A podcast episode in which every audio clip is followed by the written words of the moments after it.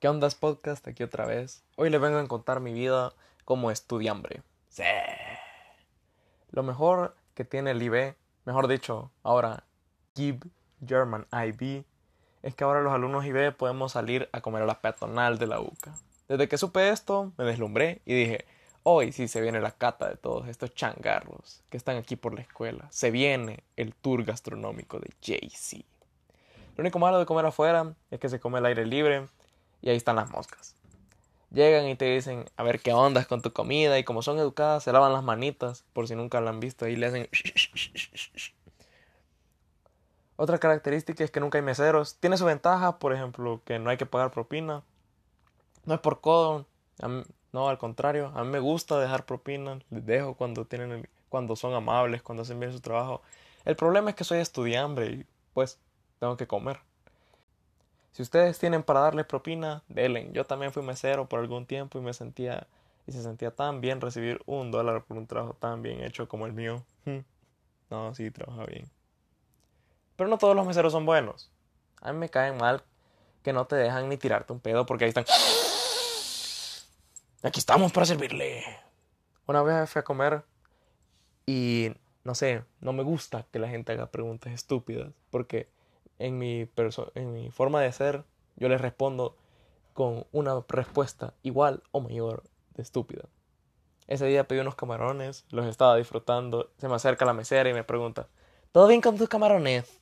Yo le dije, pues, están muertos. No, me refiero a que si están ricos. Cuando te mueres, el dinero no vale nada, mijita. No seas materialista. Recuerda que polvo eres y en polvo te convertirás. Claramente es un chiste eso, no crean, eso nunca pasó.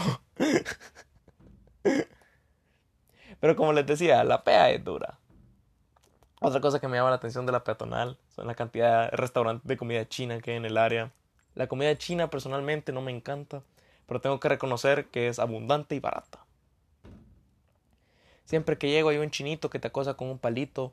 Apenas va llegando y está el chinito con los ojos bien cerrados, pero que tiene un gato dorado bien bonito que le hace así. Ahí déjalo. Está dormido mientras mueve la manita. En estos lugares le vale el arroz, nomás llegaste y dice, bienvenido a los, más a los, aquí tienes más a los, el alos es la onda. Estás comiendo alos. A nadie le doy alos como a ti. Vivan los novios. Arriba el alos. Más alos. Tómate una horchata. Esa que tiene alos. ¡Ah! Soy terrible. Ay, se acabó el alos. Pero no hay problema, aquí tengo otra olla. Ya me había aburrido del arroz, así que tuve que agarrar la cuchara y decirle, ya estuvo, gracias. Gracias, chinito. El chinito me voltea a ver, hasta abre los ojos, hasta el gato se queda... De los momentos más extraños que he tenido en mi vida. De ahí tienen una estrategia los chinos, te dan una galleta de la fortuna que te dice la cosa más general del mundo. Ahí tipo, la grandeza te espera, las felicidades para ti, está a la vuelta de la esquina y juega con tu cerebro para que se te olvide, pues, lo malo que fue la comida y la cantidad de salsa soya que te acabas de meter al sistema. No coman tanta salsa soya. A mí personalmente no me gusta, sabe feo, es salada, negra. Bueno, este ha sido el podcast de esta semana, espero que les haya gustado. Estoy recibiendo feedback, a ver en qué podemos mejorar, en qué puede salir mejor. Porque, pues, aquí estamos, como siempre, haciéndolos reír un rato. Bye.